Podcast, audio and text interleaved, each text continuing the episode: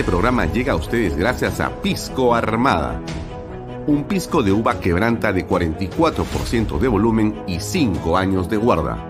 Un verdadero deleite para el paladar más exigente. Cómprelo en bodegarras.com y recuerde, tomar bebidas alcohólicas en exceso es dañino.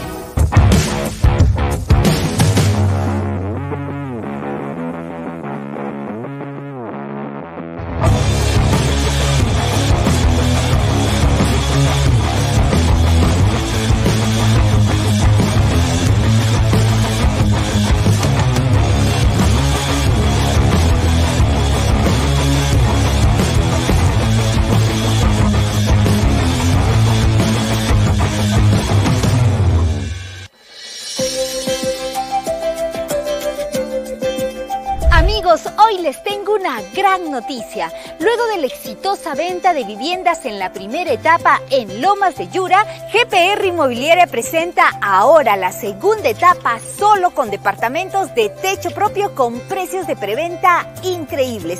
¿Quieres conocer todos los detalles? Ven y acompáñame.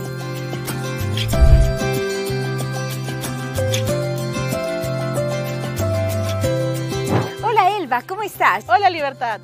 El Balomas de Yura ha cumplido el sueño de muchas familias y ahora hay más oportunidad con el lanzamiento de la segunda etapa de los departamentos de techo propio. Claro que sí, Libertad. Lomas de Yura ha tenido un éxito total en ventas, con más de 280 unidades inmobiliarias, entre casas y departamentos, satisfaciendo las necesidades de muchas familias. Y ahora estamos muy emocionados en compartir el lanzamiento de la segunda etapa, con departamentos techo propio, con precios increíbles de preventa a tan solo 85 mil soles, incluyendo el bono de techo propio por 43.312.50. Es para no creerlo. Realmente es una gran noticia, la mejor preventa del año. Ahora sí se puede tener el DEPA soñado. Claro que sí, ya puede ser propietario en el único proyecto techo propio en Arequipa, viviendo en un departamento bonito, seguro y funcional, que contará con tres dormitorios,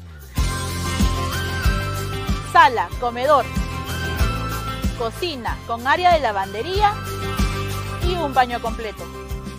Hay que mencionar que los departamentos contarán con todos los servicios. Exacto. Aquí tendrán luz, agua 24 horas al día, desagüe, pistas asfaltadas, veredas, áreas verdes, alumbrado público, una zona comercial, una zona escolar y lo más importante, todo dentro de un condominio cerrado. Seguro muchos estarán preguntando cómo adquirir uno de estos departamentos en la segunda etapa. Es muy fácil, ya que el financiamiento se realiza con el BBVA, que pone a nuestra disposición el programa Ahorro Vivienda, que permite que con una simple declaración jurada demuestres tus ingresos y así de fácil y rápido estés listo para ser propietario de un departamento en las lomas de Yura. Esta promoción es inmejorable, ahora sí no puedes dejar pasar esta gran oportunidad. No esperes más y agenda una cita o visítanos en el kilómetro 17 en la carretera Arequipa-Yura o llama a los teléfonos que aparecen en pantalla. Aprovecha ya esta oferta irresistible y conviértete hoy en propietario en Lomas de Yura.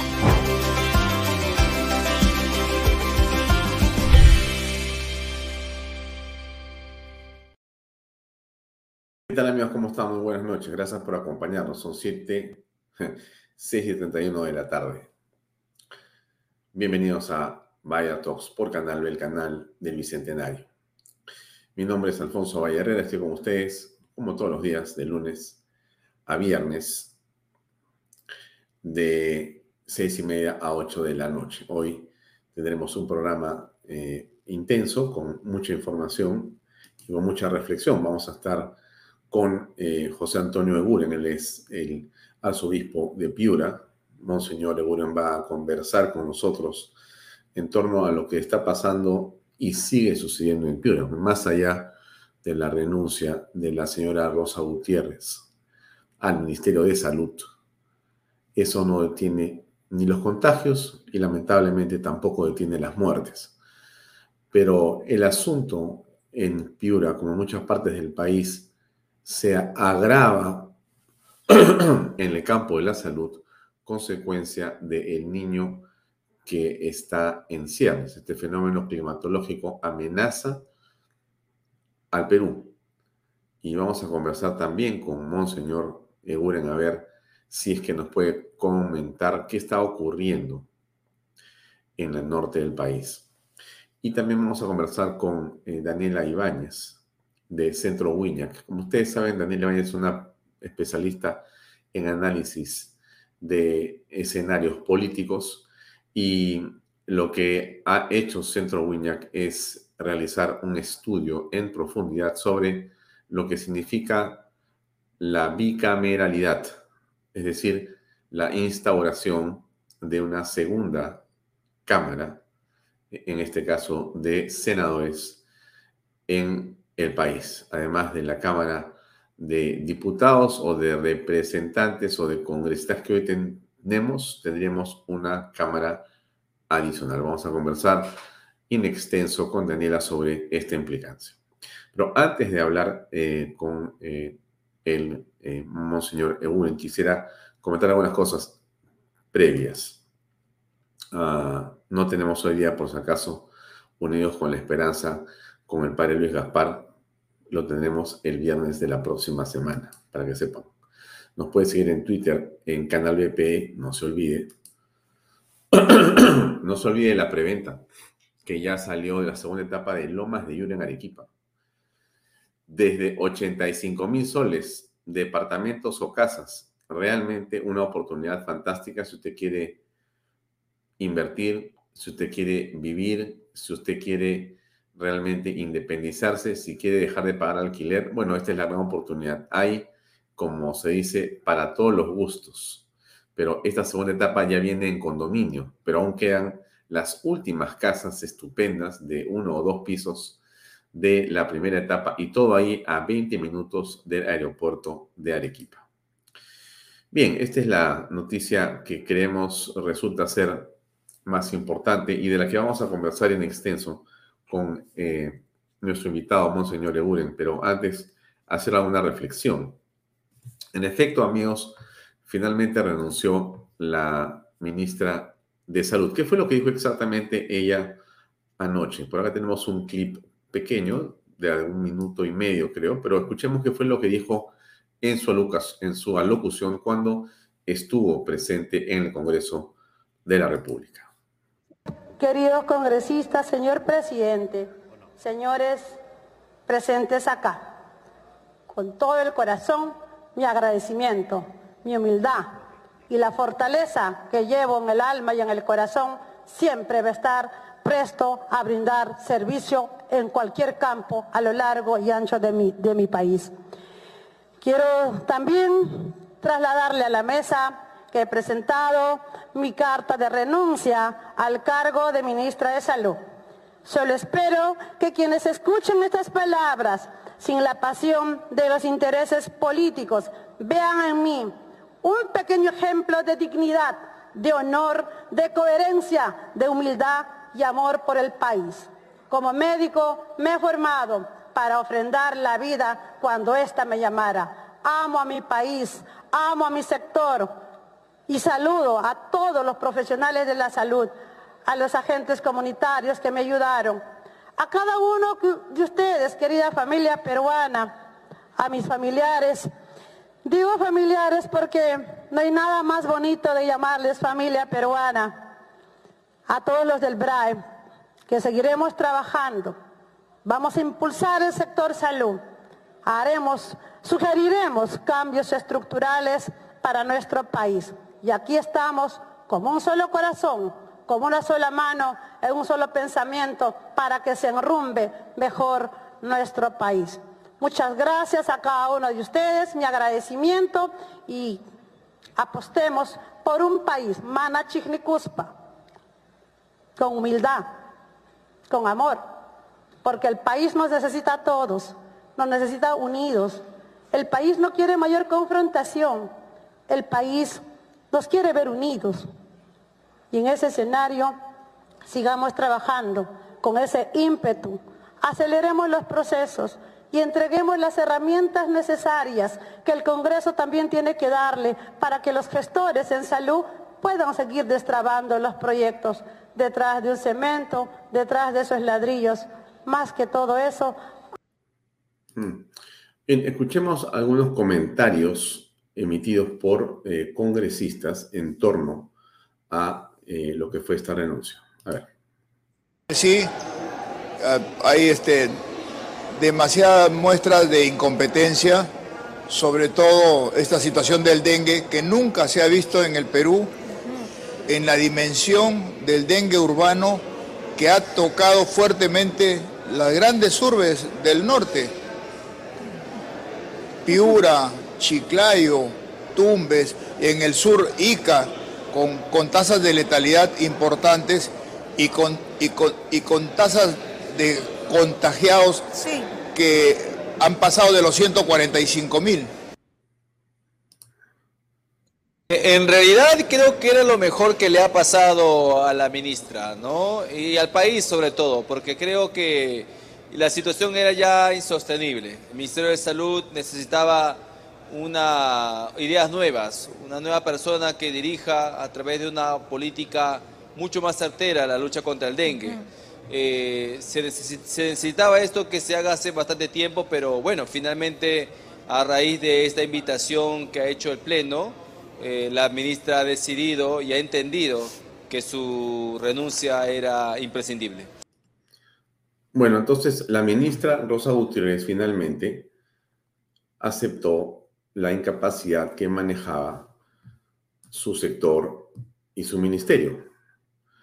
Ocurre que se tomó varios meses para tomar esta decisión. Eh, digamos que la agonía pudo haber sido mucho más corta, pero decidió alargarla y con esa agonía arrastrar en un desgaste inconcebible a un gobierno débil como el de Dina Boluarte.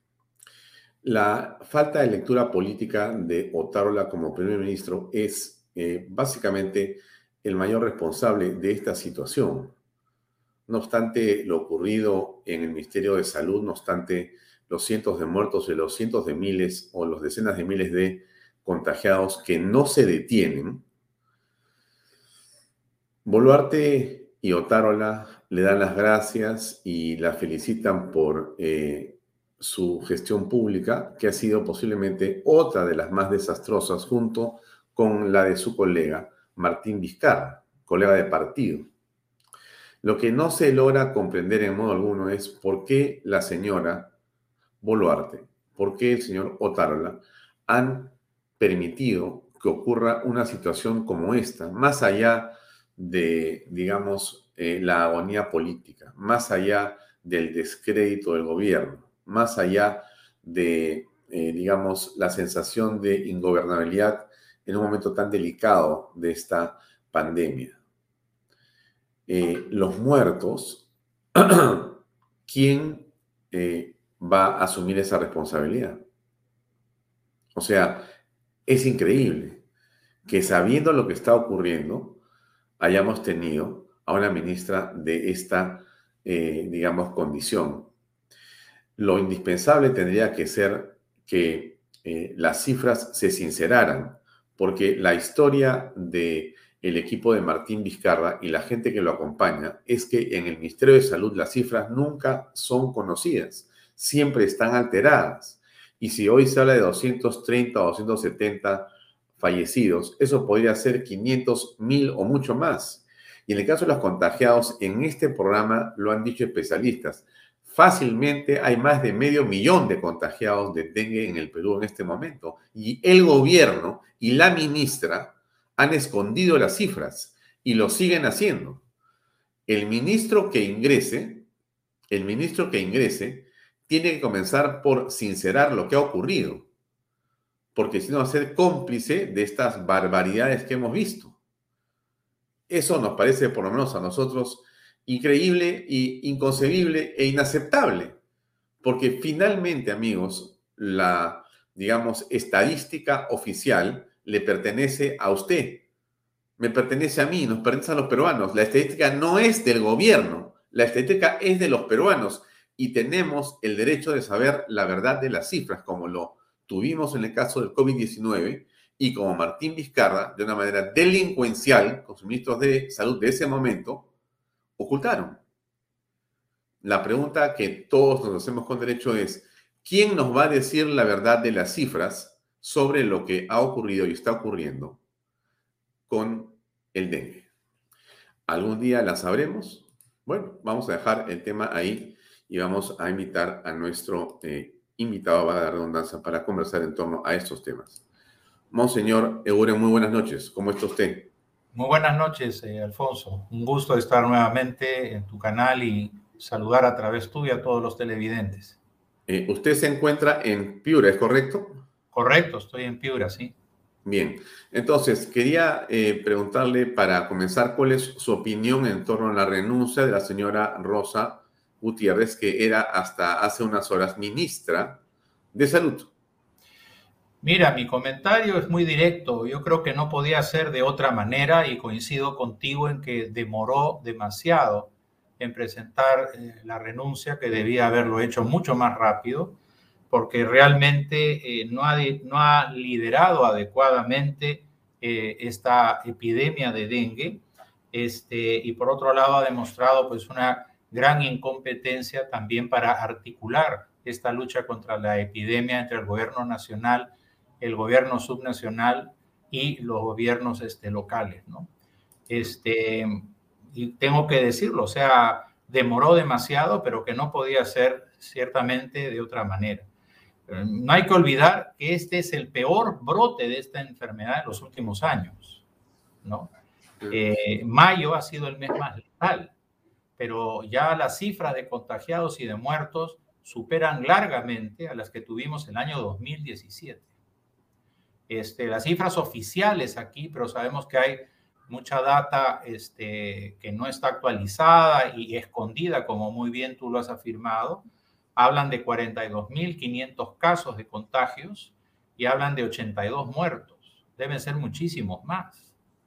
Y esa es la triste realidad que tenemos actualmente y que ojalá sepamos la verdad y que realmente los responsables de esto pues puedan dar la cara porque efectivamente hay mucho sufrimiento y hay muchas familias que han perdido a sus seres queridos.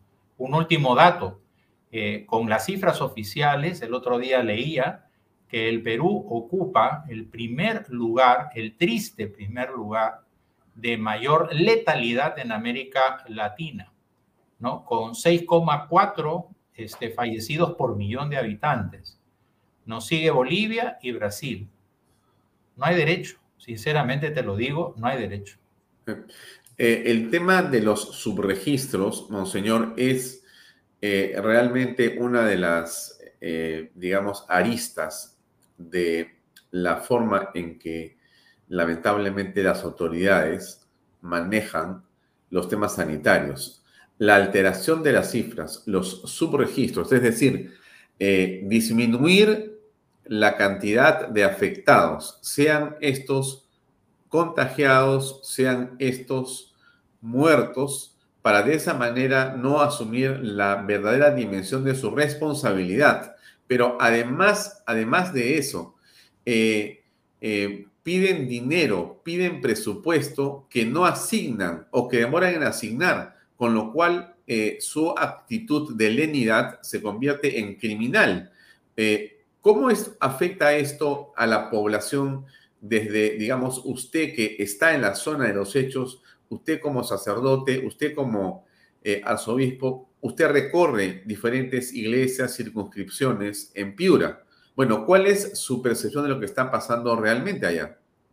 Mira, eh, lo que yo veo acá es nuevamente eh, un sistema sanitario colapsado. digo nuevamente porque esto es prácticamente un calco de lo que vivimos, digamos, dolorosamente este, en la época de la pandemia del COVID. Pareciera que no hemos aprendido nada y que no se ha hecho nada.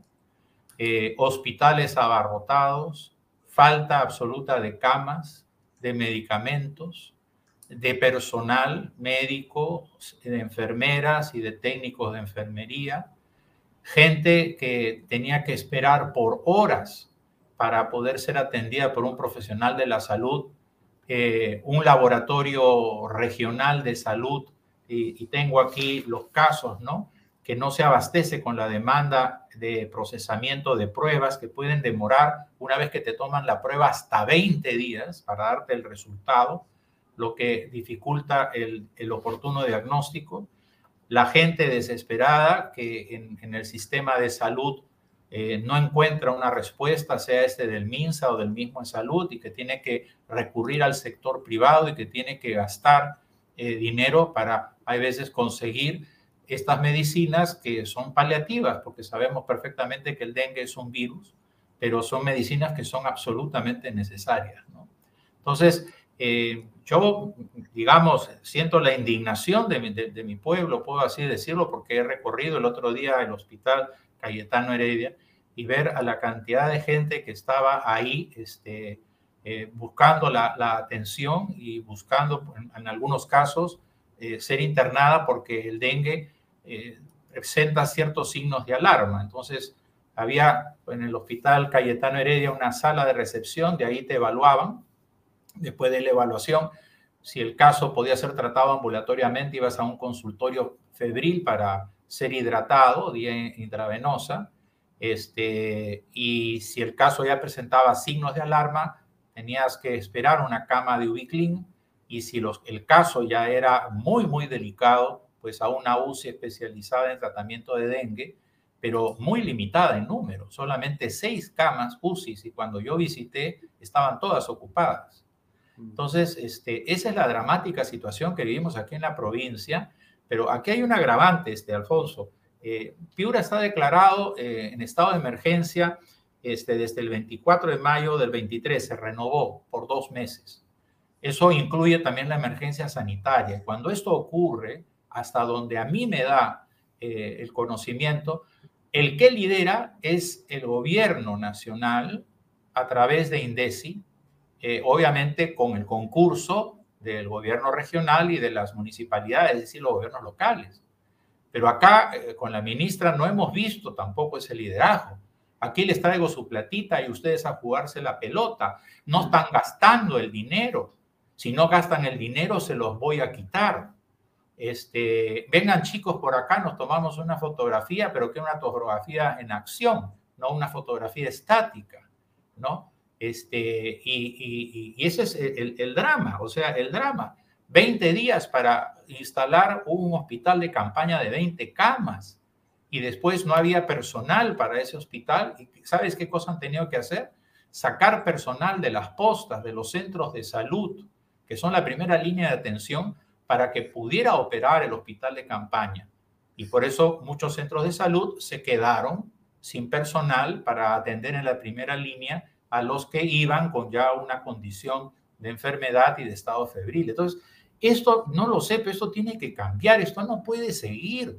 Se nos viene un niño encima y nos están diciendo que probablemente las proyecciones van a ser del 10 al 15% más de dengue, más de dengue del que hemos tenido ahorita.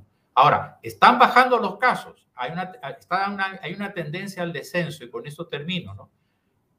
Pero esto no es por virtud, sino esto es a pesar de la ministra. ¿Y esto es por qué? Porque simplemente el vector está desapareciendo, es decir, se está agotando. Es decir, ya no hay el zancudo que se reproduce de la manera como se estuvo reproduciendo en el mes de mayo. Ahora, yo quería preguntarle justamente por el asunto de el fenómeno del niño. Eh, de todas maneras, lo que está apreciando acá el público y usted en la pantalla. Esto es un tweet eh, que ha sido escrito por la Defensoría del el Pueblo, ¿no? Por el Defensor del Pueblo. ¿Qué cosa dice este tweet? Dice, alerta de emergencia. La PCM Perú, o sea, Otarola, debe priorizar financiamiento para reducción de riesgos ante lluvias intensas y posible fenómeno El Niño en Piura solicitud de presupuesto del GORE aún no ha sido atendida, pese a la situación en la que se encuentra la región. Esto no lo dice eh, el eh, arzobispo de Piura, esto no lo dice este periodista, esto no lo dice sino el defensor del pueblo, que tiene la información por su oficina, que está en Piura y que justamente ausculta, pregunta, revisa y se encuentra con esto que es absolutamente contrario, contrario a lo que dice el gobierno. El gobierno dice, ya enviamos, ya mandamos, ya está la plata ya hace rato. Y acá se dice con claridad, no ha sido atendida. ¿Cómo usted piensa que se puede afrontar así o qué cosas se puede hacer, eh, Monseñor Eguren, frente a esto que vemos que es clarísimamente una situación de, de lenidad, de indiferencia de la autoridad desde el gobierno central? Bueno, ahí hay otro actor que, pasa bastante, bastante bien, como se diría, o piola, como decíamos cuando era más joven, que es el ministro de Economía y Finanzas, ¿no? que ha dicho que eh, el gobierno regional y los gobiernos locales no han gastado ni el 20% del presupuesto que ya tienen asignados para la emergencia. Eh, hoy día, en, el diario El Tiempo de Piura, le han respondido tanto el gobernador como el alcalde de Piura diciendo que ese presupuesto exiguo ya ha sido agotado y que en todo caso lo que no está es actualizada probablemente en, en las páginas web del gobierno regional o en la página del Ministerio de Economía y Finanzas la información. Pero eh, se han pedido para Piura 1.200 millones de soles para obras de prevención y hoy día también he leído que efectivamente la presidenta Boluarte ha asignado 1.200 millones, pero ojo, no para Piura, sino para varias regiones. A Piura solamente le están tocando 182 millones y con eso no hacemos nada. Ahora, Tú me preguntabas, ¿qué se puede hacer? Yo no soy técnico ni especialista en esto, pero yo tengo una idea que la vengo sosteniendo y diciendo desde hace tiempo. ¿Y qué, cuál es esa idea? Que se debe de formar una comisión integrada por el Ejecutivo, por el gobierno regional y por los alcaldes provinciales y de una vez por todas, por, por Dios, lo pido para, sobre todo para la gente, para que no sufra, determinar cuáles son las obras que hay que hacer y se le dote a estas obras, una vez que se tome la decisión, se le dote a estas obras de un presupuesto propio y específico y se comiencen de una vez por todas a ejecutar. El, problema aquí, donde como yo lo veo, Alfonso, es muy sencillo. Comienzan los dimes y diretes el gobierno nacional a decir lo, el gobierno regional y las municipalidades son incapaces, no tienen capacidad de gestión, no gastan, los recursos están ahí. El gobierno regional y los gobiernos municipales a su vez le dicen, ya hemos gastado. Y en este ping-pong de recriminaciones y de dimes y diretes, va pasando el, el tiempo, después se nos viene el niño y el sufrimiento va a ser de la gente más pobre y más necesitada. Entonces, por Dios, yo hago una invocación que se forme una comisión y una comisión integrada por estos tres niveles de gobierno para definir las obras y eso sí, que vengan con su presupuesto y que vengan también con su control concurrente. Porque podríamos hablar acerca del dengue, la Contraloría ha estado acá, ha hecho un informe el 5 de junio y no ha sido muy auspicioso, auspicioso las cosas que la Contraloría ha observado y encontrado. Entonces, por eso es que digo, esta es la única forma que a mí personalmente, desde mi pequeña óptica, vamos así decirlo, porque mi campo de acción es otro, es el pastoral, es el religioso, ¿no? Este, el caritativo, pero en fin, se me ocurre que podría darle una viabilidad para que trabajemos juntos. El año 98, el año 98, ya se hizo. A la ciudad de Piura y a la región de Piura se le preparó muy bien el impacto del fenómeno del niño de aquella ocasión fue prácticamente mínimo. Y hoy día estamos a cinco meses eh, del inicio de un eh, posible este, fenómeno del niño costero sumado al global y hasta ahora no comienza nada, ni siquiera la descolmatación del río. Entonces, esto, esto no puede ser, esto ya hay que, hay que hacer algo. La señora presidenta ha venido el día 14, ¿no? ha venido este, a, Piura, ha tomado su helicóptero en el grupo aéreo número 7, se ha ido a Latina, eh, que es un puesto fronterizo Perú-Ecuador, a inaugurar con el presidente Lazo del Ecuador un centro de atención básico eh, de fronterizo, ¿no? Es de atención fronteriza, y después ha regresado, tengo entendido, su helicóptero y se ha eh, vuelto al, al, al, grupo 7, tomamos avión y se ha ido. Y yo digo, ¿por qué no se ha quedado? ¿Qué le cuesta mostrar un gesto de empatía con este pueblo que viene de sufrimiento en sufrimiento? Quedarse de un día a otro, recorrer un poco nuestras calles, visitar a nuestros enfermos, este, mostrar un poquito de, sensibilidad. Y vino con el ministro Otárola, ¿no? Que, que, también hubiera sido muy interesante poder tener una reunión con él, con las autoridades, porque al fin y al cabo, y quiero decirte, este, yo creo que tenemos en, en toda este, esta situación una, una oportunidad maravillosa de demostrar que los peruanos podemos trabajar juntos podemos entendernos, gobierno nacional con gobiernos regionales y con gobiernos locales, y que podemos en ese, en ese concurso de buenas voluntades hacer obras y trabajos en beneficio de nuestro pueblo. ¿Por qué no aprovechar esta ocasión? Eh, yo le iba a preguntar a raíz de un comentario que hace José Luis Lozano Quirós. José Luis dice, más que comisión en Piura es exigir a sus incompetentes congresistas, representantes de la Gran Piura. Bueno, es un punto, ¿no? ¿Qué cosas hacen los congresistas? Yo pregunto quiénes son y buscando en este momento, mientras usted me comentaba la anterior pregunta, aparece la lista de congresistas que están elegidos en el periodo 2021-2026 en el Congreso de la República. Eh, no sé si, eh, digo los nombres, por Fuerza Popular hay tres caballeros Eduardo Enrique Castillo Rivas, Cruz María Z. Chunga, César Manuel Revilla Villanueva, por Alianza por el Progreso está Heidi Juárez y Delso Manuel García Correa, por Somos Perú, Wilmar Alberto Helera García, por Renovación Popular, Miguel Sixia Vázquez y por el Partido Democrático Somos Perú, José Bernardo Paso Nunura. ¿Usted conoce a alguno de estos caballeros o damas, eh, Monseñor Euren?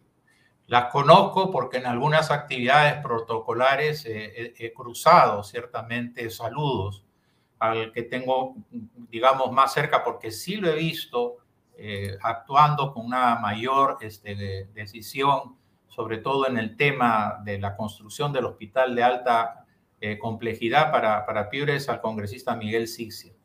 Los demás, muy tangencialmente los conozco y prácticamente cuando vienen a Piures si es que vienen, la acción de ellos es absolutamente intrascendente y pasan absolutamente desapercibidos. Muy bien, monseñor, le deseamos como siempre lo mejor a usted, a eh, esa pastoral que usted dirige con tanto acierto y a su iglesia, a su esfuerzo, a su liderazgo y lo mejor a los piuranos. Esperamos que esto pueda ser controlado y que realmente los fondos lleguen, sean bien utilizados en favor de la población y que el niño no vaya a ser otra catástrofe para el norte. Yo solamente termino diciéndote, por favor, que eh, la masa de agua caliente todavía no se ha ido de nuestras costas. Se habrá atenuado un poco, pero todavía está ahí y eso se, se percibe en las altas temperaturas que tenemos para lo que es el fin del otoño y el comienzo del invierno. Hoy día hemos estado con temperaturas desde 24 25 grados a 30 31 grados. Eso es preocupante porque todo indica que eh, esa masa de agua caliente no está todavía ahí y va a ser reforzada con otras ondas Kelvin. Si a eso sumamos el fenómeno del niño global, que Dios nos coja confesados, porque si no nos preparamos, eh, las lluvias pueden ser de proporciones apocalípticas, este, ¿cómo se llama? O bíblicas. Y, este, y no estamos preparados para, para, para, afrontar en estos momentos porque no, no, no estamos, este, no se nos ha hecho nada. Yo conversaba el otro día con el gobernador que tiene muchas ganas y con esta anécdota termino, pero le decía, ¿no? Desde mi condición de ego en estos temas, ¿no? Le decía, señor gobernador, ¿por qué no se interviene el río? ¿Por qué no se interviene el río de una vez? Comencemos a descolmatar el río. ¿no? Porque si antes se, inundaba con 3.000 metros cúbicos, el año 17 la ciudad de Piedra se inundó con ese caudal, hoy día no aguanta ni siquiera 1.800 con la, con la colmatación que ha tenido por las lluvias que hemos tenido recientemente. Y me decía, Monseñor, contra todo lo que usted y muchos creen, no es competencia del gobierno regional este, la descolmatación de los ríos. Eso le pertenece al gobierno nacional. Ahora, si ellos me pasan la unidad ejecutora, que este es el ping-pong, la, la unidad bendita ejecutora, lo haremos. Pero yo no puedo, porque si yo intervengo, soy pasible de una sanción penal. Por eso es que te decía, tiene que armarse una comisión de alto nivel que realmente, o sea, se ponga a trabajar, como fue el año 98, y que realmente, o sea, diseñe las obras que, podemos hacer, ¿no? Porque esa es otra cosa. La, la, ministra de Vivienda, yo no quiero juzgar sus buenas intenciones, pero ¿cómo puede decirnos el otro día, no quiero mentirles a los piuranos, pero si llueve se van a volver a inundar? O sea, me parece poco seria esa afirmación, me parece muy poco empática. De muy poca sensibilidad y, este, de responsabilidad. Lo que tendría que decir es, vamos a hacer las obras que podemos hacer en estos cinco meses y que el pueblo piurano sepa que realmente nos vamos a fajar por tratar de este, aminorar el impacto de un fenómeno en el niño. Pero te lo digo, Alfonso, y con esto termino. O sea, estamos de, dolor en dolor.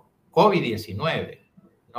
Pasamos al niño costero, al yacu, pasamos al niño costero, ahora la epidemia de dengue. O sea, este, y todas estas cosas, si uno se pone a pensar, ¿no? son totalmente previsibles y prevenibles. Solamente lo que falta es voluntad política, decisión política y trabajo en conjunto. Porque aquí Dios no tiene la culpa, la culpa la tenemos nosotros y sobre todo las autoridades por su omisión y su negligencia. Y sobre eso van a tener que rendirle cuentas al de arriba, porque de la justicia humana podrán escaparse muchos, pero de la divina no nos vamos a escapar ninguno y el sufrimiento que está padeciendo aquí a Piura es ya es, es tremendo y la gente yo no sé hasta cuándo va a aguantar. Sinceramente te lo digo y estoy muy preocupado por lo que vaya a venirse. Muy bien, señor. Gracias por la compañía, gracias por su declaración. No, y te agradezco a ti porque realmente eres de los pocos medios de comunicación social que realmente está sensibilizado con este drama de Piura y que nos da la oportunidad un poco de poner este sufrimiento, de, digamos, de nuestra región ante el país entero. Y una región, y con eso termino muy breve, que ha mostrado una madurez social y política que no ha tenido otras regiones del sur del Perú. No, no, no, lo han tenido. Acá hemos, cuando han habido las protestas pacíficas, ¿ya? y esa es la forma como el gobierno central nos trata, es inaudito es inaudito cuando debiera justamente mirar a Piura con gratitud y debiera en ese sentido, o sea, decir carambas, o sea, vamos a hacer por los piuranos no todo lo que podamos. Gracias. Muy bien, gracias muy buenas noches. Muy, muchas gracias, muy amable. Hasta luego, buenas noches también para ti. Gracias. Bien, amigos, era Monseñor José Antonio Guren eh, dándonos su opinión, su testimonio en torno a lo que ha sido también la renuncia de la señora Rosa Gutiérrez. Una renuncia, por cierto, eh, que hemos estado reclamando aquí hace semanas. Esto que dice Monseñor Euren con respecto a nuestra sensibilidad con el tema. Miren, no sé si seremos uno de los pocos medios que ha tratado este asunto, pero nosotros vimos desde el principio una situación anómala en el comportamiento de este funcionario público. Y lo comentamos acá y lo dijimos aquí. A unos nos dijeron, pero estás exagerando. Pero es que es obvio, señores, si esta película la hemos visto y sabemos cómo termina siempre. Y a mí me extraña sobremanera por eso el comportamiento de Boluarte y Otárola, sabiendo, como saben ellos, lo que ha ocurrido durante la pandemia, en la forma como se ha comportado Vizcarra. Y no hay que tener sino un poquito de sentido común para darse cuenta cómo estaba actuando la señora Gutiérrez. No había forma que hubiera un desenlace distinto. Y esta renuncia de ayer debió haber ocurrido hace un mes. Y yo estoy seguro que muchos muertos no habrían fallecido. O sea, esa responsabilidad realmente le cabe al señor Otárola y la señora Boluarte. Es que la inacción en la política sanitaria tiene consecuencias fatales. Y eso tiene que tener una sanción. No sé si alcanzará la sanción penal a la señora Gutiérrez por su actitud irresponsable, pero alguien tiene que pagar los platos rotos políticos. En este caso, salió la ministra de Estado y Otárola, el gran responsable de soportarla, darle soporte. ¿No se acuerdan ustedes hace muy poco cuando salió Otárola a decir, en medio del desastre, cuando ya se sabía lo que estaba pasando, cuando ya se iba a tomar fotografías ella, cuando ya mostraba los hospitales vacíos que se ha referido Monseñor Eguren, cuando ya sabíamos lo que estaba ocurriendo con las cifras anómalas, cuando ella se paraba delante de funcionarios internacionales y decía, esto está bajando, estas cifras son cuando esas cifras tenían 15 días de antigüedad. O sea, estaba mintiendo en la cara pelada a todos. ¿Qué dijo Otárola después de todo eso? La presidente le da su total respaldo a la ministra. O sea, Otárola no tiene lectura política, Otárola no tiene sentido común, Otárola no tiene alguien que le diga la verdad de lo que está pasando, o Otárola realmente eh, creyó en este cuentazo en cualquiera de las dos circunstancias, Otárola debería estar hace rato fuera. Obviamente, alguien dirá, pero no puedes hacer eso, Alfonso. Otárola es un héroe de la patria porque ha salvado al país en el momento que estaba este Castillo y sus huestes atacando la democracia. Él es un héroe, en verdad, tienes que darle una medalla de honor en su pechito. Eh, ¿cómo, ¿Cómo vas a decirle que se vaya? Señores, a ver, la política eh, tiene un sentido de resultado. La política tiene un sentido de gestión con objetivos, con métricas. Y la política no es amiguismo, es resultados, porque eso es lo que significa hacer política. O sea, darle al pueblo un tipo de conducción que sea adecuada, pero sobre todo legítima y honesta. Y cuando no se dan resultados, ocurre lo que hemos visto con esta ministra de Salud, eso no es honestidad. Eso es una barbaridad. Ahora, eso que está ocurriendo se, digamos, eh, puede leer en la mitad de un contexto mucho más grave. Esta noticia que le pongo yo aquí, que ha salido en Canal B y en otros medios, esto habla de la incautación de armas de guerra en Puno que llegan desde Bolivia. Usted me imagino que se imagina para qué llegan esas armas, ¿no es cierto? O sea, no van a un museo, no van a hacer cacería este, de venados en alguna parte del Perú o del mundo no son coleccionistas de armas. Estas armas vienen para generar subversión, para atacar la democracia en el Perú, para traerse abajo el régimen, no de Boluarte, el régimen constitucional peruano para ser suplantado por Castillo o por un espécimen de esa naturaleza. Este es el peligro que tenemos y creo que este es el peligro que la gente no se da cuenta, o sea, no perciben no me refiero a Otárola y a Boluarte, que ya finalmente son ciegos, sordos y mudos. Dejámoslo a un lado de la discusión. Quienes le dan soporte político desde el Congreso, hablo inclusive de grupos de derecha, están cometiendo un error garrafal. Esto, amigos, no puede continuar. Tiene que haber cambios en eh, el gabinete, pero de manera inmediata para salvar lo que queda del gobierno hasta el 26. Este gobierno y Boluarte no aguantan bajo este esquema, porque Otárola o es ciego, o es ciego, o simplemente no tiene capacidad de ver la realidad. O sea, no está en este momento él a tono con la flexibilidad que se necesita para poder avanzar diciendo me equivoqué, pero corrijo y sigo adelante. No, su velocidad para reaccionar es la velocidad de Rosa Gutiérrez. Dos meses de atraso. Dos meses de atraso. Entonces, para los resultados que los peruanos queremos, Otárola ya no funciona. Así es. Entonces, ¿qué tiene que hacer la señora Boluarte? Cambiarlo o sucumbir. Pero si sucumbe la señora Boluarte, sucumbimos los peruanos, porque eso es un régimen constitucional. O sea, ¿qué le quiero decir con esto? Que estamos un poco entre la espada y la pared, pero tenemos que comprender el proceso político y el problema político que implica lo que está pasando en el país en este momento. No es simplemente, oye, que no me gusta, que sí me gusta, que no, no es que te guste o no te guste. A mí no me gusta volverte, hay que soportarla hasta el 26. Bueno, ¿cómo se hace esto? Con Otárola no hay forma. Pero si Otárola está, le está diciendo a la, a la presidenta, no, que Rosa Gutiérrez es de primera.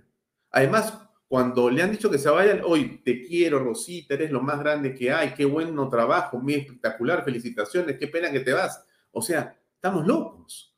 O sea, ustedes han escuchado a Monseñor Eguren, el, digamos, la, irresponsabilidad de la cartera de, salud en Piura, habiendo sido Boluarte quien le, la mandó a, la, ministra y dijo, ándate a Piura y te vas allá a encerrar a arreglar esos problemas.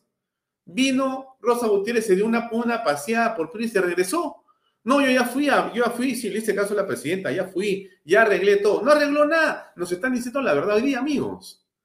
O sea, lo que está existiendo aquí no es un asunto de que no la cargues al gobierno, no lo critiques, pobrecito, no le juego a la izquierda. No es eso.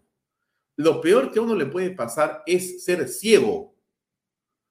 Y esto que está pasando con el gobierno está muy mal porque están escogiendo mal a las personas. Y porque cuando tú te das cuenta que un primer ministro no toma decisiones inmediatas y corrige, tienes que sacarlo, porque estás en medio de una tempestad. Aquí el tema no se resolvió después que se fue Castillo. El tema simplemente se puso en pausa. Eso implica, amigos, que estamos en medio de una tormenta con un ligero momento de quietud. Y esa calma en el mar, para los que conocen, solamente es el presagio de una tormenta mucho mayor que va a venir y que está en ciernes. Y, y la gente diría, pero ¿por qué eres tan, eh, ¿cómo se dice?, terrorífico, Alfonso. Señora, déjeme sacar este titular. Le voy a explicar por qué. Usted se ha dado cuenta que fecha estamos hoy, ¿no es cierto? Estamos 16 de junio, ¿no es cierto? ¿Usted sabe lo que está haciendo el Congreso en este momento? ¿Sabe lo que están haciendo los congresistas? Le voy a explicar qué están haciendo. Están acomodándose para la mesa directiva que viene. Esa mesa directiva no la va a dar la derecha, la va a dar la izquierda, con el soporte de los delincuentes que quedan en el Congreso. Usted sabe lo que significa que un Congreso sea manejado por la izquierda de Perú Libre. Bueno, la que tiene que comprenderlo y lo va a padecer va a ser Dina Boluarte. Pero le diré una cosa, de repente va a ser feliz.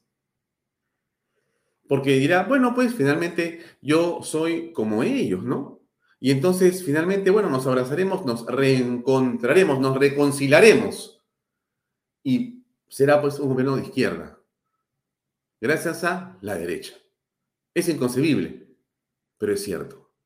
Entonces tenemos una mesa a partir del 28 de julio, donde va a estar solamente Bermejo en la, en la, o, vaya a saber qué espécimen de ellos, subidos completamente, con sus el paredes a la cabeza. Todo ese enjambre de cosas raras va a ocurrir con el apoyo de la masa delincuencial que no ha sido procesada por la fiscal Patricia Hernández inexplicablemente, porque les han salvado la vida, no sé por qué razón, pues no comprendo. Entonces, estamos frente a una situación catastrófica desde mi punto de vista. O sea, el curso de choque, si uno se para y dice, oye, estamos yéndonos directamente sobre ese iceberg, ¿no? Nos vamos a estrellar, ¿ah? a ver, mira bien, ¿no? Ponte tus eh, prismáticos, tus largavistas, efectivamente, más o menos en una cantidad de tiempo como tanto nos vamos a estrellar. El barco se va a estrellar y se va a hundir. Alfonso, no seas tan dramático. Perfecto, entonces seamos felices, ¿qué le parece? No dije nada, ¿correcto? No dije nada. Todo va a estar bien, ¿no es cierto? Cuando sea Susel Paredes presidente del Congreso, todo va a estar muy bien. ¿no es cierto? Los niños van a votar con Doroteo y Darwin felices ahí con ella, todo perfecto, van a respetar la constitución, la familia, el, este, la inversión privada, la minería, todo va a estar perfecto, perfecto, no va a pasar nada. Un año de maravilla vamos a tener en el Perú entre el 2023, 28 de julio, y el 2024. Va a ser un año de terror, donde cualquier cosa, cualquier cosa, amigos, puede ocurrir en el país. ¿Quiénes son los responsables? Y voy terminando para entrar con la entrevista con la señora, eh, señorita Daniela Ibáñez. ¿Quiénes son los responsables de esto? Muchos en la derecha. Políticos, líderes, congresistas, operadores políticos, medios de comunicación, empresarios. Así es, amigos. O sea, Aquí hay un error garrafal de no entender lo que está ocurriendo, la incapacidad de lectura política de la realidad en este momento. Esto que viene es un desastre. Es un desastre. ¿Cómo se va a resolver? Vamos a pensar. pensaré en las propuestas de solución para la próxima semana, pero que la crisis en potencia esté en el país a punto de estallar, solamente estamos en el ligerísimo prolegómeno. Es una calma de lo más preocupante y tensa. No lo veo bien. Se lo digo con franqueza. Yo la lo con franqueza. Siempre he hecho lo que pienso. Y no tengo por qué asustar a nadie. Lo que sí tengo, porque es mi deber, bueno, con mi conciencia, y este programa lo hago yo porque quiero decir lo que en libertad pienso, es decir lo que yo auténticamente siento. Y yo se lo digo a usted sin embates, porque finalmente entre usted y yo lo que existe es un vínculo de respeto y de credibilidad. Usted cree lo que yo le digo, porque cree que lo digo de buena fe, se lo digo de buena fe. Y lo que le he mostrado ahora, lo que le he dicho ahora, son eh, temas objetivos en el análisis. Yo no le he contado un cuento, no le he hecho una narrativa caviar de lo que puede pasar. No, le estoy contando exactamente lo que está sucediendo por las cosas que vemos. Ojalá que la cosa no empeore con ministros de Estado de no sé qué tipo que irán poner la señora Boluarte, pero las cosas no están bien. Y Otárola, se lo digo otra vez, no da la talla. Lo ha demostrado en este caso. Y lo sigue demostrando con otros casos más. No voy a seguir hablando ni del ministro de Defensa ni demás. Lo dejo ahí. Nos vemos el lunes. A todos los papás les deseo, por supuesto, un gran abrazo, ¿no? Al mío en el cielo, qué ocurrencia. Beso gigantesco. Los dejo ahí, amigos. Viene la entrevista con eh, Daniela Ibáñez. Vamos a hablar de la bicameralidad. Un tema importantísimo por demás, ¿no es cierto? Pero, en fin, antes de irme, un minuto les pongo esto solamente para la reflexión. Escuchen ustedes lo que este señor habla de lo que son los bolivianos que están esperando para entrar al Perú. Mira, escuche usted esto. Primaria, seis años en la secundaria, si eres varón vas al Estudias seis años en la primaria, seis años en la secundaria, si eres varón vas al cuartel durante un año. Te quemas las pestañas durante cinco años en la universidad, en muchos casos trabajas si no tienes un apoyo de tus padres. Para sacar tu título en provisión nacional tardas uno o dos años haciendo tu tesis o algún tipo de trabajo de grado. Cuando vas a buscar un trabajo, no encuentras. Y si encuentras un trabajo, te pagan un sueldo pésimo que prácticamente te sirve para sobrevivir. En muchos casos te dedicas a un trabajo que nada tiene que ver con tu profesión. Es por eso que en Bolivia hay muchos profesionales que se dedican a ser taxistas u otros oficios que nada tienen que ver con su profesión. Pero resulta que masistas, como esta señora de aquí, ¿saben por cuánto le contrataron para cónsul en Puno, Perú a esta señora? Por más de 15 mil bolivianos, pagado todos sus viáticos, sin ni siquiera haber pisado la secundaria, mucho peor la universidad. Ese es el modelo del movimiento al socialismo. Estoy seguro que si de allá se viene, al año, al otro año estará trabajando en otro puesto del gobierno, quizás con ese mismo monto de sueldo o más. Usted estudiará en la mejor universidad, se quemará las pestañas, pero si usted no pertenece a este partido, no va a conseguir trabajo. Existen muchas profesionales de alguna provincia de La Paz, de Potosí o de Oruro, pero nunca van a ganar como esta señora ya que no son de este partido político. Ese es el modelo del socialismo del siglo XXI. En Bolivia, de cada 100 profesionales que se titulan, solo dos consiguen un buen trabajo. 98 están peregrinando por un sueldo pésimo o en algunos casos, como hace un momento les dije, no consiguen trabajo. Otárola dice que la crisis ha terminado. Qué increíble, ¿no? Bueno, hablemos con Daniela Ibáñez sobre la bicameralidad.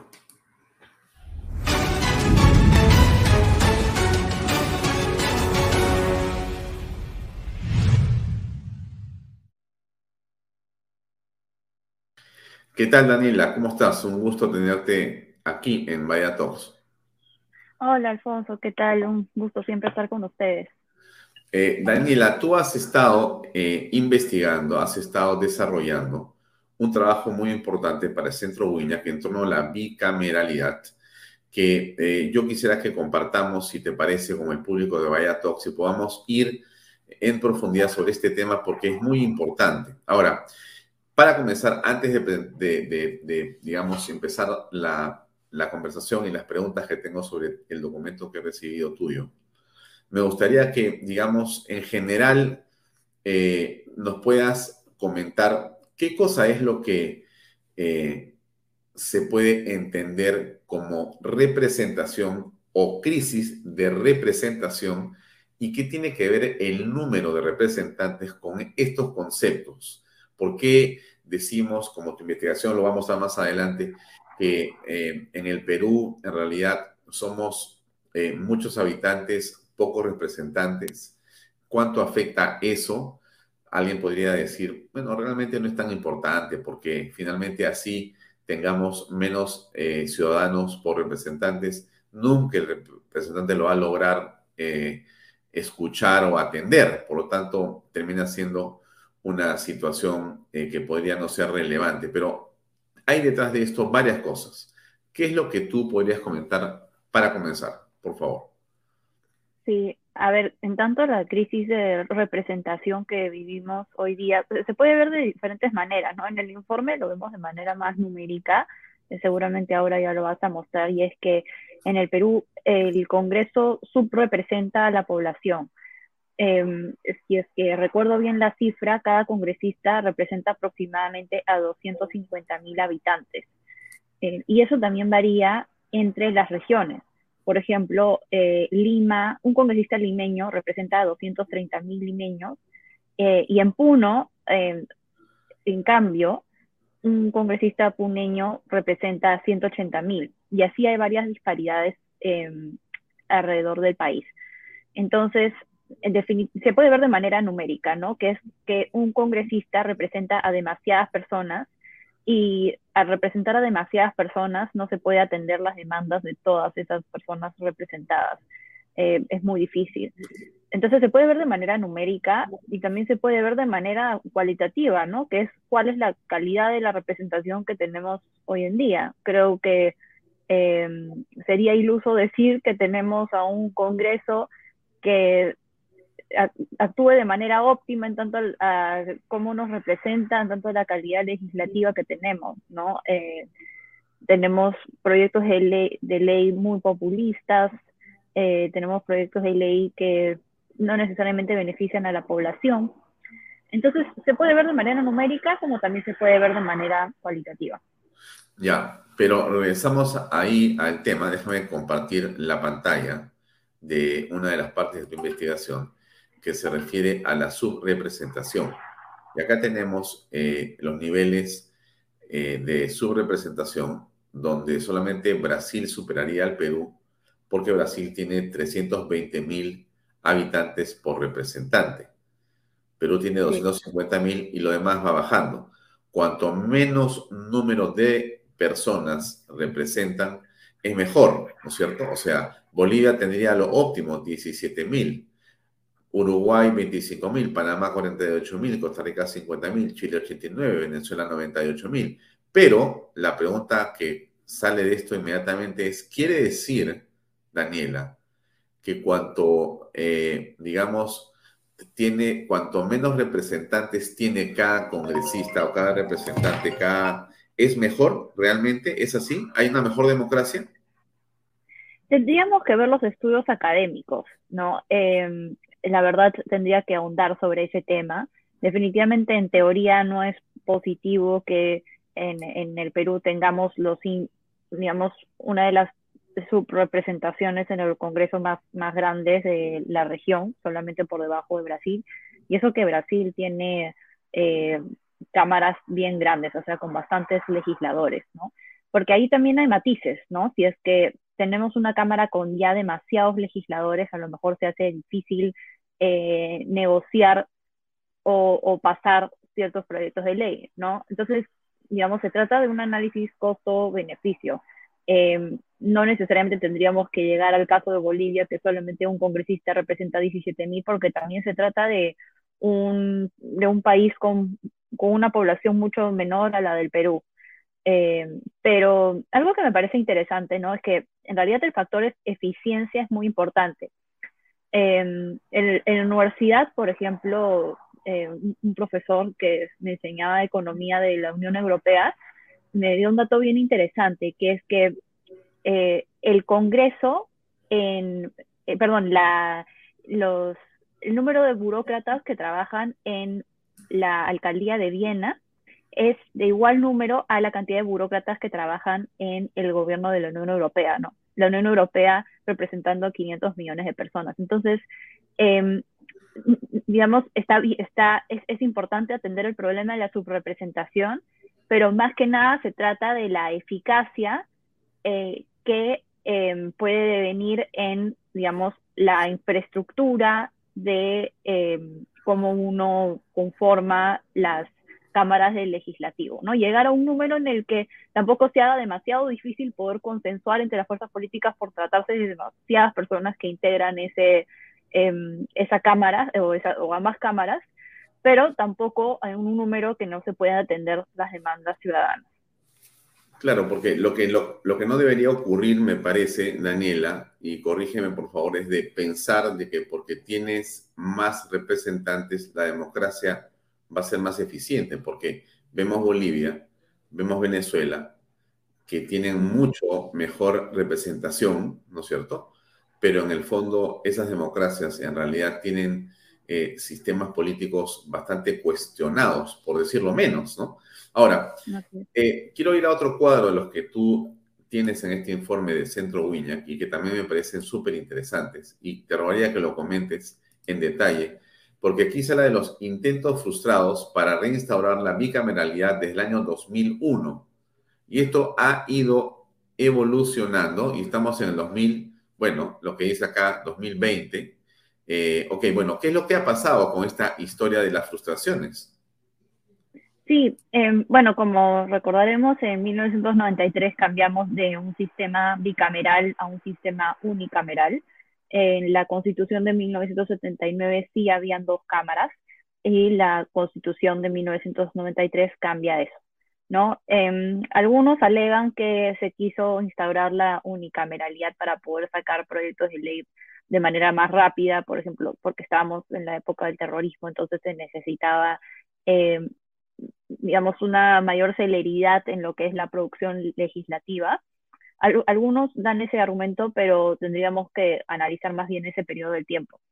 Ahora, desde el 2001, cuando ya Fujimori sale del poder, eh, se dan varios intentos para querer reinstaurar la bicameralidad, ¿no? El, primer, el primero de ellos fue en el 2001, eh, justo el año en el que salió Fujimori del poder, en el que se quería cambiar la constitución por completo, en este informe final de la Comisión de Estudios de Bases de Reforma Constitucional. Al final no, no procedió, entonces el intento se vio frustrado, ¿no? Luego en el, en el 2004 se dio también un, un paquete de leyes ya en el gobierno de Toledo, eh, se dio un paquete de leyes que incluía la bicameralidad, eh, se aprobó en el Pleno, pero luego no pasó a referéndum, ¿no? Porque recordemos que em, para hacer reformas constitucionales hay dos modalidades. Uno es que eh, se obtenga en una legislatura 66 votos y luego ir a referéndum, o tener dos tercios eh, de votos a favor de la reforma en dos legislaturas consecutivas. Entonces, en este caso no se llegaron a los votos necesarios, entonces se tenía que ir a referéndum, pero al final eh, los congresistas no, notaron por esto, ¿no? Eh, luego en el 2007 ocurrió algo, bueno, no se alcanzó el número de votos ni siquiera para pasar a referéndum. En del 2011 al 2016 las reformas no pasaron de la Comisión de Constitución en el 2008, en el 2018 recordemos el famoso referéndum de Vizcarra, ¿no? En el que todos votamos. Eh, y en este caso la reforma sí pasó para ser debatida en referéndum y al final eh, no hubo bastante rechazo hacia esta reforma, especialmente por la intervención de, de Martín Vizcarra en discursiva, ¿no? En contra de la reforma. Y ya por último, eh, que fue una, en realidad pasó relativamente desapercibido, fue la, la propuesta del congresista Omar Chejade, ¿no? En el 2020. Eh, justo estaba revisando el otro día que, cuando estaba elaborando el informe, que esta propuesta iba, estaba siendo debatida justo en el momento de la segunda vuelta entre Pedro Castillo y Keiko. Entonces, la prensa definitivamente no, no la vio. Mucho espacio, ¿no? Para cubrir esta noticia. Ahora, hay, hay una diferencia eh, entre la propuesta de Chehade y la actual y se puede apreciar claramente en este cuadro que muestra básicamente las distancias o diferencias entre, por ejemplo, los requisitos para postular, ¿no? Eh, antes, eh, bueno, a ver, primero, los números, ¿no es cierto? son ambos iguales, eso sí, 60-60, entiendo yo. No, 60-50, acá, eh, perdón, 53, me parece que hay un pequeño error. En, en la actual propuesta se, se, modificarían 53. No, hay muchas críticas eh, en sobre... La 3 dice 60-60. Ah, ah, disculpa, perdón, estaba viendo la primera, la primera mm, línea, que era sobre el número de artículos a modificar. Sí, el, el número de senadores se, se propone que era, el mismo. 60, ya. Lo segundo es que eh, Omar decía 35 años, experiencia laboral en el sector público mínima de 5 años acreditada, y acá dice, bueno, tener 45 años y haber sido diputado congresista. Eso es todo. Sí, igualmente eh, la propuesta de, de, Chejada en su momento me parecía bastante mala, porque, por ejemplo, si es que alguien solamente tenía actividad privada y quiere postular para el senador, claro, no iba a poder ser senador. Eh, entonces, eh, en realidad, me parecía bastante criticable por ese lado, ¿no? y la propuesta de, presentada este año alza un poco la valla en términos etarios, y, y claro, también a esa la valla en términos de haber, digamos, tenido un cargo representativo anterior. Ah, no, perdón, eso es tener 45 años o haber sido diputado congresista. Ya, pero la pregunta es la siguiente, o sea, yo tengo 46 años, eh, no tengo educación eh, universitaria, no tengo experiencia pública, ¿puedo ser senador? Sí, sí. o sea, eh, no se dan ese tipo de 45 años. Así es, solamente se da el requisito etario, no se da el requisito. Ya, pero ahí dice haber sido diputado congresista, esa es otra condición. Sí. Esto es eh, tener 45 años o haber sido diputado congresista. Ya, o sea que, por eh, ejemplo, por ejemplo la congresista Adriana Tudela, que imaginemos que tenga 35 años cuando se, se postule, por haber sido antes congresista, ya puede ser senadora. Sí, sí, sí, eso sí, en todo caso ya sí podría. Ya, muy bien. Después eh, se habla aquí eh, de, bueno, las facultades, ¿no es cierto? O sea, eh, aquí en el tema de las acusaciones a funcionarios, tienes que sí se puede, y especifica a quienes en la propuesta de Chejade, y sí se puede, pero no especifica a quienes se puede acusar la propuesta actual. Sí, em, la propuesta actual em, creo que lo, abordamos antes en la presentación, eh, contempla que el, el, Senado podría acusar a cualquier funcionario público hasta 10 años, em, lo cual empodera bastante el, rol del Senado y el legislativo en general. La propuesta de Chejade sí especificaba quién, eh, qué tipo de funcionarios podrían ser acusados eh, constitucionalmente, como por ejemplo miembros del Jurado Nacional de Elecciones, ah. Eh, inclusive el defensor del pueblo, si no me equivoco. Eh, pero acá sí hay una diferencia importante entre estas dos iniciativas. Bien, lo otro es el caso de la vacancia presidencial, en el caso del de Chejade incluía la incapacidad moral en el caso actual no la especifica. ¿Qué quiere decir esto? Sí, em, lo que puedo observar en la propuesta de Chejade es que en tanto los artículos de la vacancia presidencial, también recordemos la cercanía con lo que fue la vacancia de Vizcarra, se especificaba, eh, se ampliaba lo que era el artículo sobre la, sobre la vacancia presidencial y bajo qué causales, ¿no? Eh, incluía igualmente la incapacidad moral. La propuesta que se da este año no incluye eso, por lo que se da a entender que permanecería igual, ¿no? A lo que tenemos de momento eh, algunos critican que se trata, que se debería especificar mejor eh, cómo, eh, por qué vaca un presidente. Hay algunos que argumentan eso. En este caso, la reforma no, no toca sobre este tema, ¿no? Ya. y bueno, finalmente aquí se habla de la indisolubilidad en ambos casos. ¿Eso le da cierta garantía? Eso es importante, es un cambio importante porque recordemos de nuestra historia pasada próxima, eh, bueno, si es que el Congreso rechaza dos eh, cuestiones de confianza de parte del Ejecutivo, entonces el Ejecutivo puede disolver al Congreso y eso definitivamente ha sido motivo de bastante tensión e inestabilidad política y finalmente también ha dado cabida a interpretaciones fácticas como la de Vizcarra, ¿no? En, en el 2020, perdón, 2019. Eh, este, este artículo, bueno, esta precisión es importante, ¿no? Porque se podría disolver la Cámara de Diputados, pero no la Cámara de Senadores, ¿no? Anteriormente lo que teníamos es que permanece la, la comisión permanente, eh, y en este caso no, o sea, el, el Senado sería indisoluble, eso daría una garantía de que el Ejecutivo, digamos, no puede atropellar por completo sobre el Poder Legislativo. Eh, a nosotros, bueno, me parece una reforma bastante interesante y creo que ayudaría a reducir la fricción entre estos dos poderes del Estado.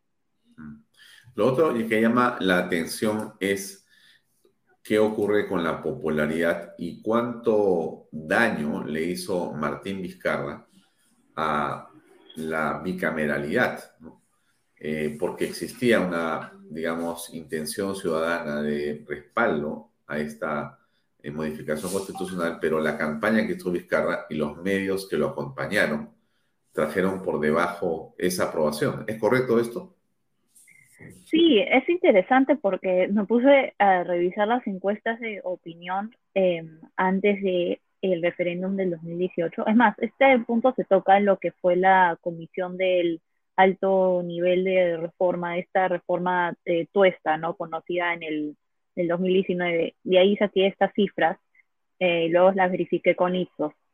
Eh, y es muy interesante porque si es que Vizcarra, digamos, no decía nada sobre la bicameralidad, no expresaba ningún tipo de opinión sobre esta reforma, seguramente si es que hacíamos el referéndum en septiembre de ese año, la reforma iba a ser aprobada y luego Vizcarra empezó a hablar en contra de esta medida, em, especialmente porque eh, recordemos esa, mm, esa confrontación que Vizcarra eh, tenía con el Congreso, eh, que finalmente ayudó a subir su popularidad.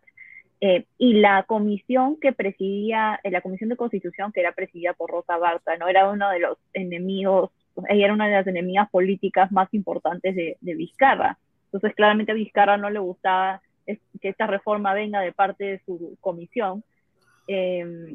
Entonces, finalmente, eh, Vizcarra con una, recordemos que tenía una popularidad muy alta en ese momento, es más, su popularidad creo que estaba en 60%, algo que para nosotros ya es em, algo completamente el pasado, ¿no? Presidentes que tengan índices de aprobación por encima del 50% es un milagro prácticamente en el, en el Perú. Vizcarra en ese momento tenía 60% de aprobación.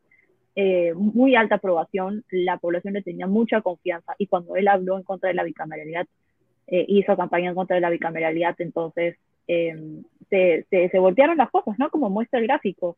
Em, ya em, en los meses previos al referéndum empezó a descender la, la aprobación hacia la medida, tanto así que finalmente 90% terminó por rechazar la propuesta, cuando tres meses antes 50% iba a votar a favor lo cual eh, habla mucho ¿no? del poder político que tuvo Vizcarra en ese momento.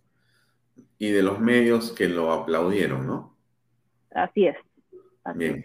Ahora, lo, lo, otro que veo acá es que esa aprobación no se ha recuperado necesariamente. O sea, no es que en la actualidad la gente esté aplaudiendo porque sea esta reforma constitucional.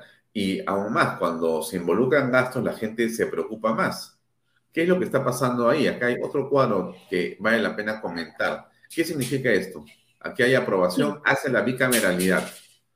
Así es, sí. Em, hubiera, querido medir eh, la, aprobación de la bicameralidad durante un plazo mayor de tiempo, pero lo que sucede acá es que las encuestadoras hacen algo que eh, a mí en particular, bueno, en puñete en particular criticamos, ¿no? Que es que a veces cambian cómo hacen la pregunta, ¿no?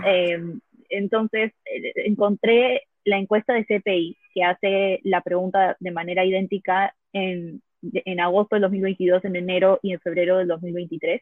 Entonces tomé esto como referencia, ¿no? Porque ahí sí puedes comparar los datos.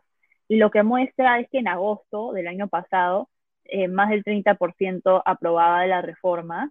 En enero esto descendió al 18% y en febrero subió a 27%. Ya son los los últimos datos que tenemos sobre, em, sobre la bicameralidad. Preguntaba simplemente, ¿estás de acuerdo o en desacuerdo con la bicameralidad? ¿no? Que creo que es la manera, la mejor manera de hacer esta pregunta.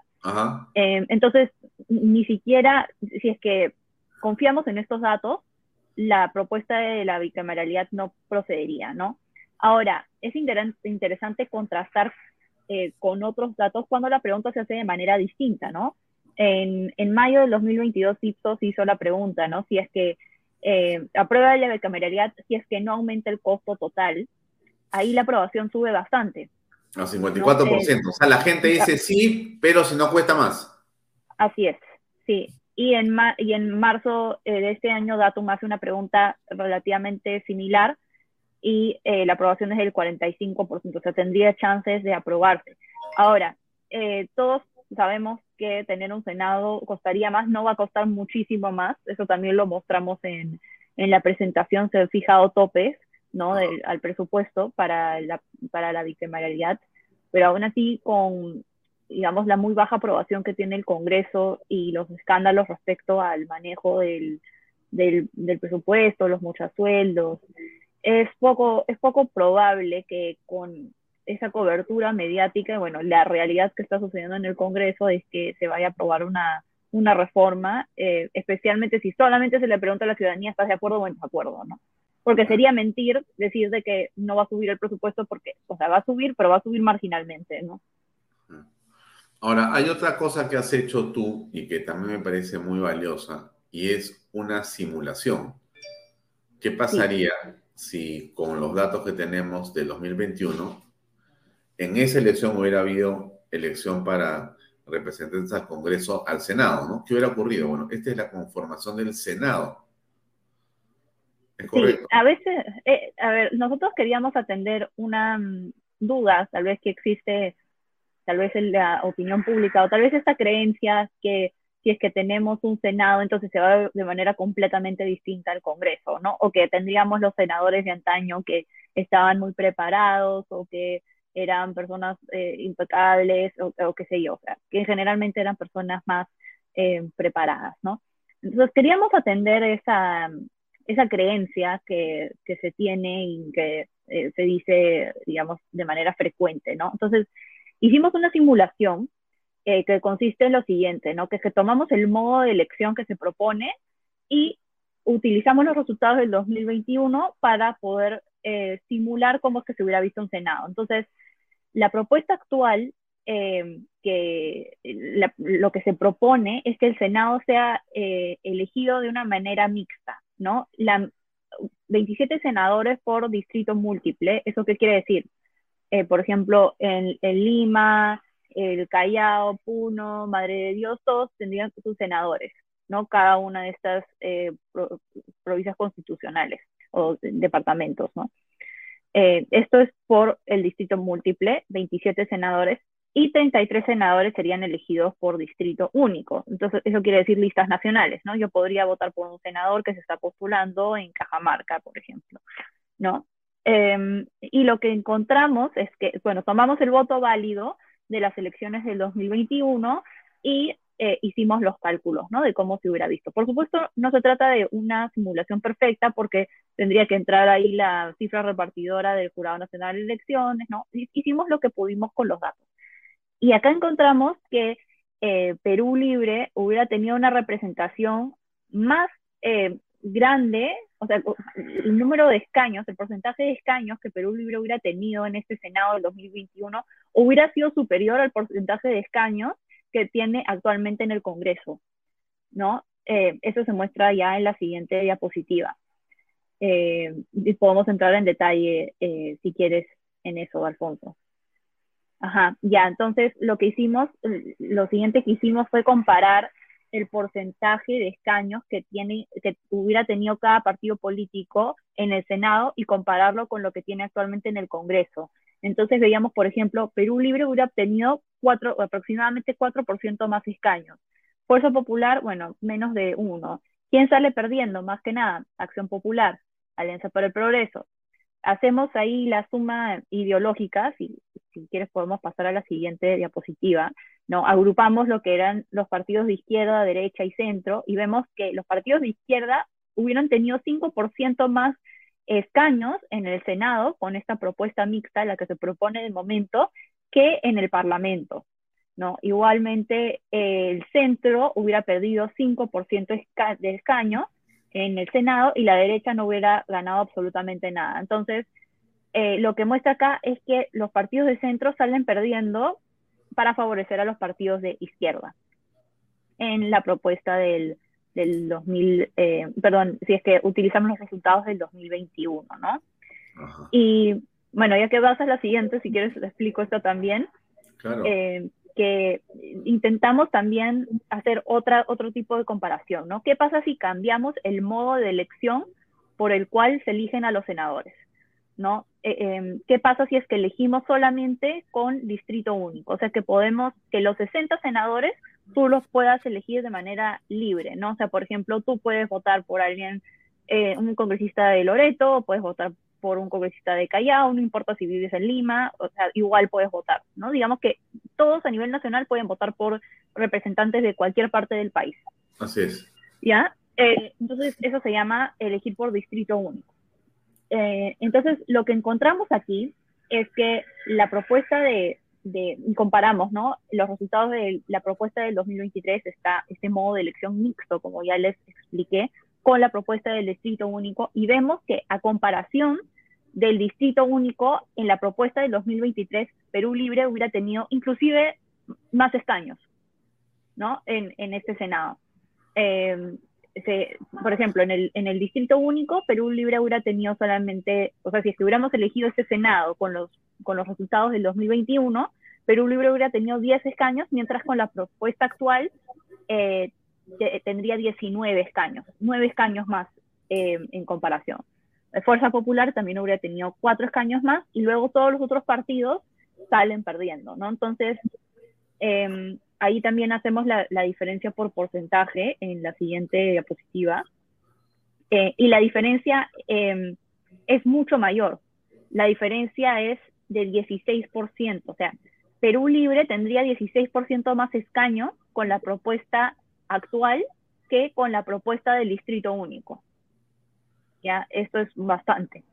Em, Fuerza Popular tendría 6% más escaños y luego todos los otros partidos salen perdiendo, ¿no? Especialmente Avanza País y Juntos por el Perú vemos que hubieran perdido más en relación al escenario hipotético de, del distrito único. Y ya por último, eh, y dejo de, de hacer mi, mi, monólogo, y pasamos a la siguiente diapositiva, la diferencia, si es que agrupamos por eh, ideología, por partidos de diferentes ideologías, es mucho mayor.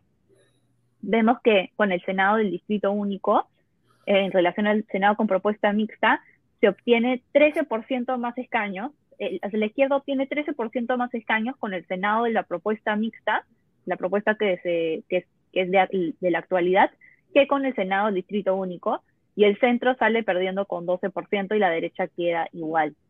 Entonces, lo que nos dicen estas simulaciones es que la propuesta y el punto central aquí es que la propuesta del Senado que se hace de momento favorecería más a la izquierda que a cualquier otro grupo político. Bueno, eso, eso, es solo si se mantiene la o sea, si estamos mirando los números que ocurrieron en el 21. Sí, eh, en realidad no. Eso es interesante porque no lo hemos incluido en este informe. A lo mejor podría ser para un siguiente informe también hicimos la, simulación con los resultados del 2016, que en realidad nosotros creemos que era una elección bien sui generis, eh, eh, eh, bien sui generis o sea, no, no se, se trata de una situación atípica, ¿no? En, en, el Perú. y los resultados son que también la izquierda se hubiera visto beneficiado, a pesar de que Fuerza Popular era el partido principal. O sea, Fuerza Popular también se beneficiaba, pero la izquierda también salía beneficiándose. Y recordemos eh, también que a través de la, en los últimos años por lo menos, la izquierda por lo menos obtenía 30% del Congreso. Eh, entonces, si es que hacemos la simulación con, con, el, con resultados anteriores, también se ve favorecida, ¿no? Entonces, hay que, hay que tomar eso en consideración también. ¿Cuál es el estado de la bicameralidad en este momento? ¿Qué está pasando con este proyecto? Entiendo que están votando por una reconsideración porque se quedaron, se quedaron a un voto de no, eh, de poder aprobarla. Eh, se obtuvieron 86 votos cuando se necesitaban 87 votos. Entonces, si es que la reforma de la bicameralidad procedería, tendría que ir a referéndum si es que esta reconsideración no, no procede, porque ya se votó de manera positiva en la legislatura anterior. En esta legislatura, si es que se vota a favor, entonces sí procede la reforma. Eh, pero si no, entonces eh, vamos a referéndum si es que los congresistas deciden llevar la reforma a, referéndum, ¿no? Y eso no... ¿Tú, tú percibes, que la, percibes que en la opinión pública existe un respaldo para esto? Bueno, lo que hemos podido mostrar, que creo que los, los, datos que más acercan a la verdad son los de CPI, eh, con las limitaciones que tal vez tiene toda, toda encuesta, eh, lo que muestra es que alrededor, si es que, si estamos siendo muy optimistas, 30% estaría a favor de esta reforma. Entonces, no daría para, aprobarla. ¿no? Y mucho también depende cómo eh, demuestra el caso de Martín Vizcarra, la campaña que se da a favor y en contra, y los grupos, con, digamos, los grupos de poder con más influencia en la opinión pública puedan eh, vender esta propuesta.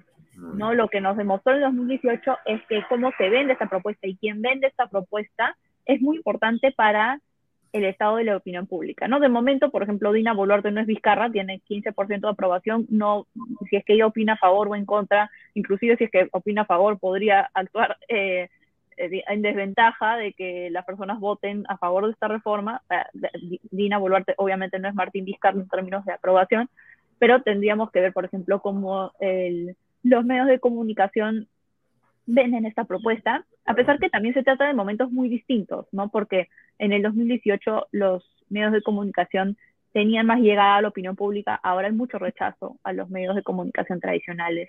Entonces tendríamos que ver cómo se juega esta dinámica, pero em, si es que podría apostar en este momento, eh, si es que procede o no la reforma, es que no, probablemente no procedería. Muy bien. Daniela, muchas gracias por tu tiempo y por tu eh, estupendo informe.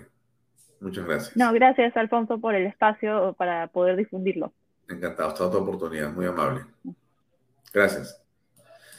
Bien, amigos, será Daniela Ibáñez del Centro Wiña que nos ha dado, bueno, una información bastante detallada sobre esto que nos parece central a todas luces.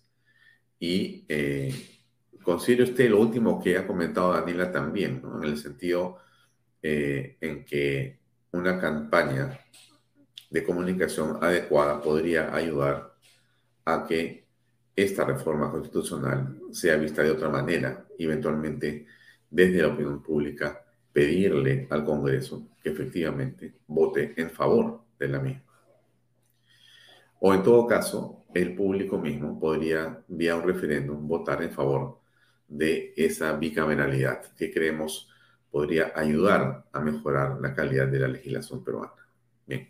Dejamos las cosas ahí. Le agradezco a usted por esta semana que nos acompañó. Nos vemos el próximo lunes, como siempre, seis y media punto, para continuar en Vaya por Canal B, el canal del Bicentenario. Muchas gracias y muy buenas noches. Este programa llega a ustedes gracias a Pisco Armada. Un pisco de uva quebranta de 44% de volumen y 5 años de guarda. Un verdadero deleite para el paladar más exigente cómprelo en bodegarras.com. Y recuerde, tomar bebidas alcohólicas en exceso es dañino.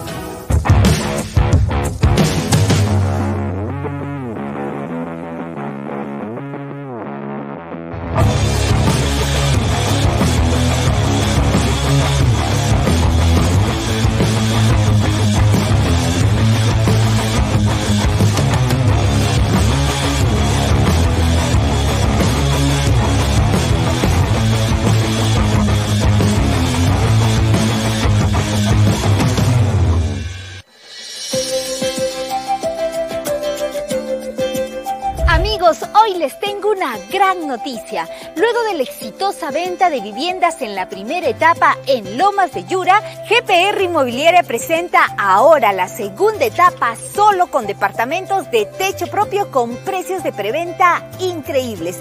¿Quieres conocer todos los detalles? Ven y acompáñame.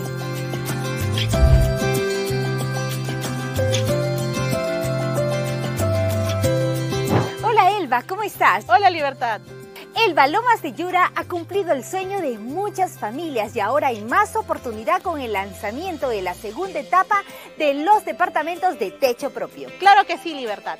Lomas de Yura ha tenido un éxito total en ventas, con más de 280 unidades inmobiliarias, entre casas y departamentos, satisfaciendo las necesidades de muchas familias. Y ahora estamos muy emocionados en compartir el lanzamiento de la segunda etapa, con departamentos techo propio, con precios increíbles de preventa a tan solo 85 mil soles, incluyendo el bono de techo propio por 43.312.50. Es para no creerlo. Realmente es una gran noticia, la mejor preventa del año. Ahora sí se puede tener el DEPA soñado.